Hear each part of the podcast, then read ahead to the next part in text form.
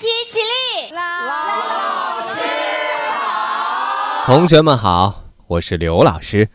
宫锁珠帘，相信很多同学都看过。这其中有一出场景算是亮瞎了我的眼，那就是皇上割破手指给美女吮吸解渴的情节。喂，你好点没有？水，我想喝水。干什么呀？好点了吗？这不禁让我对编剧的重口味和想象力心生敬意。言归正传，身为严谨的刘老师，我们还是有必要严肃讨论一下喝血解渴的可行性，以免有些同学按耐不住，或者在危急情况下不惜断臂解渴。通常意义上的口渴，一般被描述为对饮水的需求。当然，后来“渴”的意义有所引申，比如说“饥渴”这个词就被我们用到了极致。口渴是机体对内环境变化的一种生理性反应。当身体由于各种原因缺水，比如说剧烈运动时大量出汗，或者使用利尿剂，又或者高烧等等，这个时候体液中的晶体渗透压会升高，感受器就会将信息报告给神经中枢，并产生渴的感受，以敦促机体摄入水分。这种因为晶体渗透压升高而产生的渴感非常灵敏，大约提高百分之二到百分之三的时候，你的口渴感受就会非常明显了。这也是渴感产生的最常见的原因。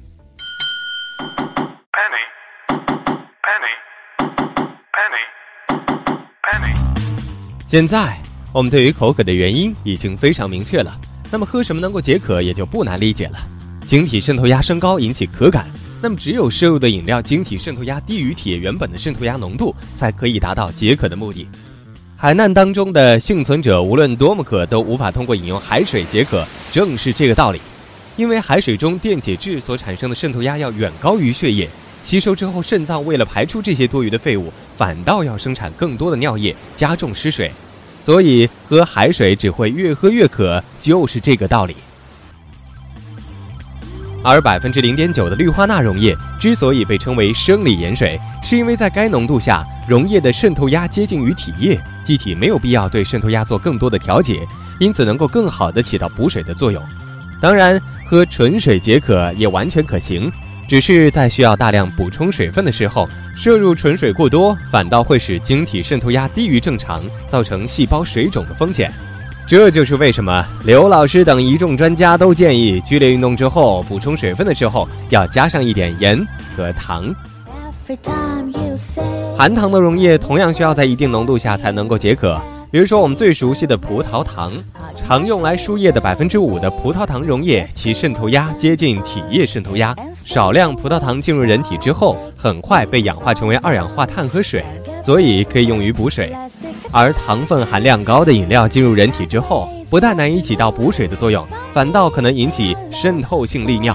因此，口很渴的时候就不要喝可乐、果汁这些含糖量太高的饮料了。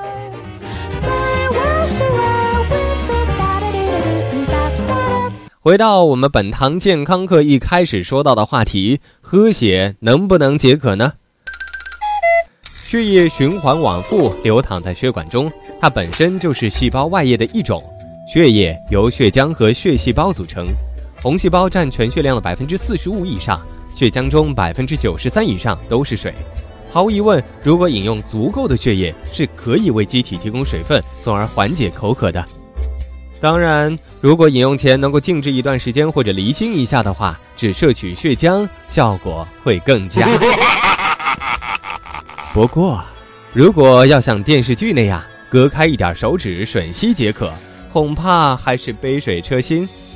手指末梢割开之后多为渗血，而且很容易凝固，区区几滴血中还有一半是血细胞，解渴根本无从谈起啊。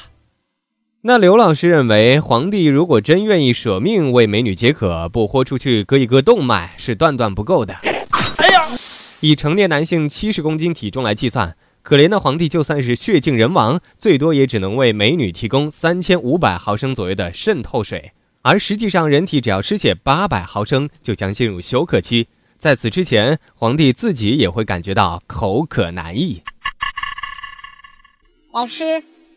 那我觉得皇帝刺血还不如吃尿呢。